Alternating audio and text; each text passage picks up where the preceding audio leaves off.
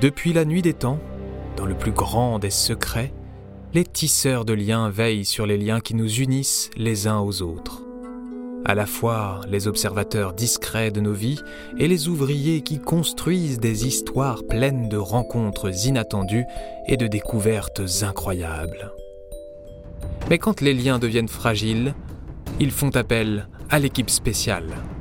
Dans cette équipe, que des enfants, pleins d'imagination, qui sont prêts à créer de nouveaux liens, en réparer certains ou en renforcer d'autres. Prêts? Alors, bienvenue chez les tisseurs de liens. Est-ce que vous savez que les tisseurs de liens, les histoires reprennent? Vous saviez-vous Oui. Moi j'ai proposé euh, une histoire qui se passait dans le présent, sur une plage. Il y avait une grand-mère et ses deux petits-enfants. Et vous savez ce qu'ils ont trouvé sur la plage? Un requin? Non, Un dauphin non, Une dent oui. Est-ce qu'elle était grande ou petite? Grande. Comme un arbre? Ouais. Eh ben oui, c'est ça. Est-ce que vous voulez que je vous raconte cette histoire? Oui.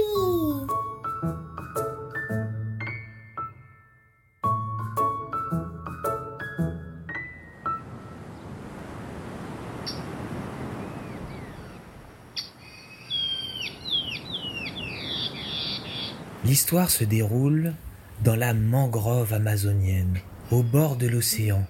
Là, sur une plage, il y a une petite famille qui recherche des trésors.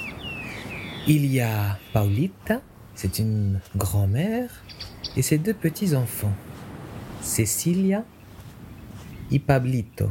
Et ce jour-là, coup de chance, ils trouvent des morceaux de bateau, ils trouvent même une bouteille avec un message dedans écrit coucou.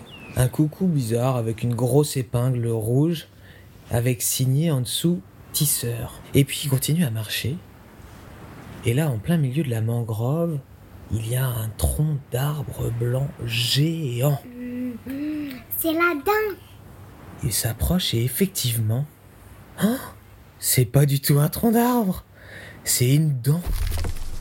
Et Cécilia dit, mais c'est pas une dent, c'est c'est un morceau de bâtiment carrément. Il grimpe le long de cette immense dent toute blanche, toute sèche, et en haut, c'est quand même assez pointu. Alors il tombe d'accord, et Paolita, la grand-mère, arrive. Elle aussi est d'accord, c'est une dent. Mais une dent de quoi? Dis donc, ça doit être un sacrément grand animal. Je sais, c'est une défense d'éléphant. Ça pourrait être ça. Mais elle est toute droite. Est-ce que les défenses d'éléphant, c'est tout droit? Non, c'est un peu arrondi. C'est un petit peu courbé, tu as raison. Alors ils réfléchissent. Un requin géant, hmm, ça m'étonnerait. Est-ce que ce serait un animal préhistorique? Genre euh, Un un, mammouth. un mammouth ou...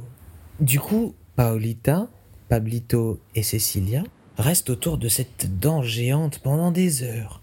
La nuit tombe ils font un petit feu. Ils ont récupéré des fruits dans la matinée et commencent à les grignoter.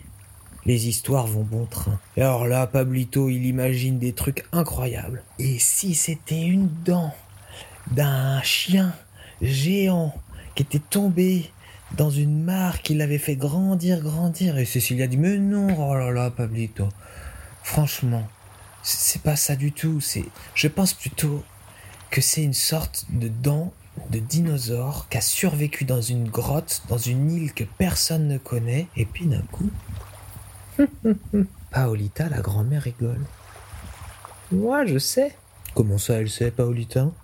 Elle sait quoi? Elle sait rien du tout alors là, Pablito, il est sûr que c'est un grand chien géant. Et puis, bah, Cecilia, elle est sûre que c'est un dinosaure qui qui a survécu sur une île. Et tous les deux, ils demandent Mais tu sais quoi alors, Paolita? Et elle explique. Vous savez, il y a très longtemps, sur une île lointaine, il y avait une sorte de tribu. Et dans cette île, la tribu avait une mission. Elle devait parcourir les mers et les océans pour savoir comment fonctionnaient les autres tribus. Et cette tribu, elle vivait sur un volcan. Et de temps en temps, le volcan se rallumait. Et la terre tremblait, bougeait, et la roche se déchirait, se craquelait.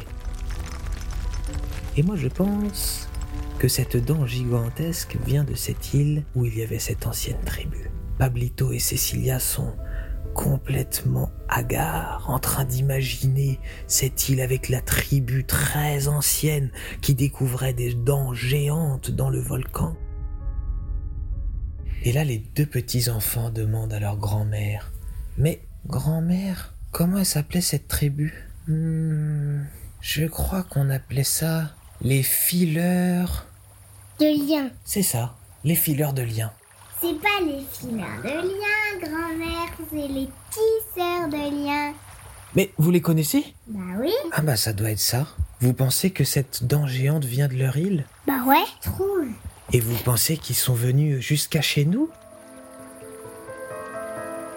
Et c'est ainsi que la nuit passa à se raconter des histoires où les tisseurs de liens parcouraient le monde depuis la nuit des temps, la nuit des temps où des dents de géants pouvaient traverser tout un océan.